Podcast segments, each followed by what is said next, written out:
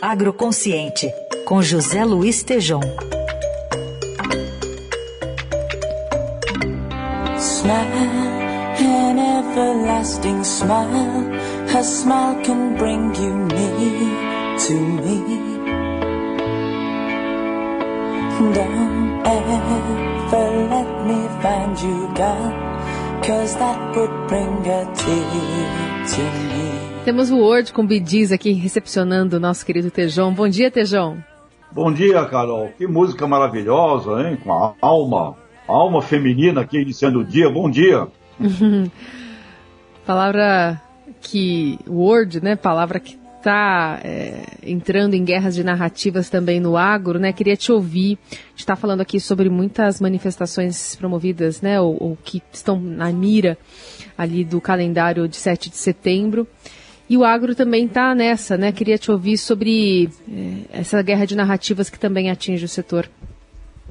É, Carol, você, Jornal Eldorado, todos nós acompanhando todo dia, é uma guerra de narrativas. Eu queria até convocar o querido amigo, professor, doutor Eugênio Pulse, editorialista do Estadão, que tem, tem observado isso. Nós estamos vivendo uma lavagem cerebral uh, palavras, né, com a música dos Bee aí, Words, uma bela lembrança, as palavras se transformaram em narrativas e é uma guerra, é uma guerra. E o, e o agronegócio convocado para essa guerra todo dia, isso vai fazendo um mal muito grande. É, tem eu, pessoas do setor que acreditam nessas besteiras de que uh, a China depende de nós, acredita que o assunto de meio ambiente é simplesmente uma, uma provocação para tomar conta do Brasil, quando nós somos extremamente dependentes, codependentes, o mundo codependente.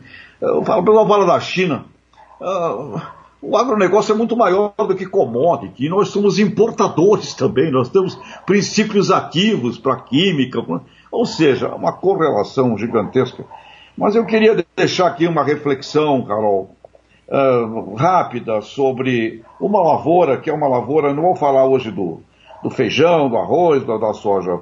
Eu quero deixar uma reflexão que eu aprendi quando eu tinha 25 anos de idade, Carol, na cidade de Pompeia. Eu tinha lá um ótimo patrão, que também era um mentor maravilhoso. Era o senhor Sunji Nishimura, fundador da Jato, deixou um legado fantástico, a Fundação Sunji Nishimura de Tecnologia. E ele me fez um dia uma pergunta, Carol. A palavra ou o pão? O que é mais importante? E nós estávamos no meio do agro, ok? Máquinas agrícolas.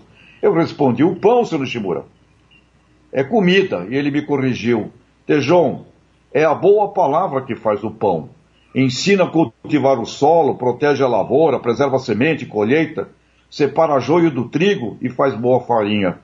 A palavra ensina, educa, sem boa palavra não tem pão.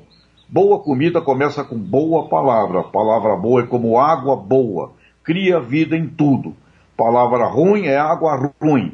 Destrói, mata. Carol, assim eu registrei aquela conversa de tantos anos atrás e essas palavras ecoam forte hoje na minha cabeça.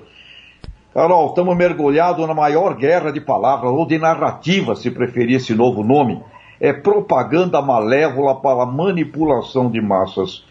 E o agro é convocado constantemente para ingressar nessa estupidez da guerra da palavra. Portanto, sem boa palavra, Carol, não tem pão, não tem soja, não tem comida, não tem nada, porque é da boa palavra que veio a ciência, a tecnologia, as relações comerciais, é da boa palavra. Então, acho que precisamos cultivar Carol, nessa semana que vamos entrar e nesse mês decisivo, uma consciência. A principal lavoura do Brasil se chama boa palavra. O resto é a consequência feliz ou infeliz. Mas era esse meu comentário de hoje aí com esse bidis aí do, do Words, uma música lindíssima.